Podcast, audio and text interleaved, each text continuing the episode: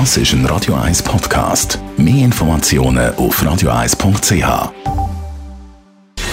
Gesundheit und Wissenschaft auf Radio 1. Unterstützt vom Kopfwehzentrum Irlande Zürich. www.kopfwww.ch Heute, Dienstag, 26. September, haben wir den Weltverhütungstag. Und wenn ich da eine aktuelle Studie brauche vom Bundesamt für Statistik, dann komme ich auf die Schweizerische Gesundheitsbefragung 1992 bis 2017, die dann im 2021 veröffentlicht worden ist. So aktuell sind wir also in der Schweiz. Und die Befragung zeigt, dass 2017 rund zwei von drei Personen in der Schweiz verhütet. Am häufigsten mit Kondom, 42 Prozent, die Pille 31 Prozent.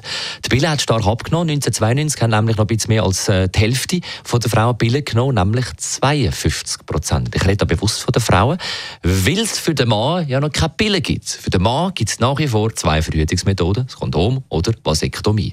Aber es wird schon seit längerem an einer Pille für den Mann erforscht, ist aber noch nicht zugelassen. Angenommen, es könnte bald eine Pille für den Mann auf den Markt. Würde man sie auch nehmen? Ja, sicher, ja. Oder man kann sie auch abwechslungsweise dann nehmen. Auch der Mann soll seinen Beitrag dazu leisten, zur Verhütung. Das ist nicht nur ein Thema für die Frau. Solange es nicht zu teuer ist. Ja, dann müssen wir vielleicht noch ein bisschen genauer wissen, wegen Nebenwirkungen.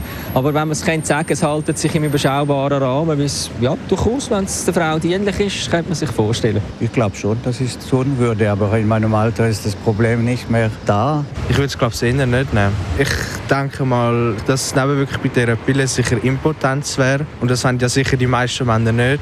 Darum wollen sicher die meisten Männer das Risiko nicht eingehen und die Pille nehmen. Ja, wenn es die Frau will, wieso nicht? Ich brauche das nicht.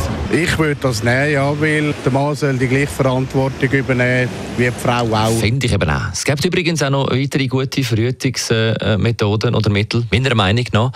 Crocs zum Beispiel, Dreiviertelhosen, E-Trottis oder aufgemotzte Kerren.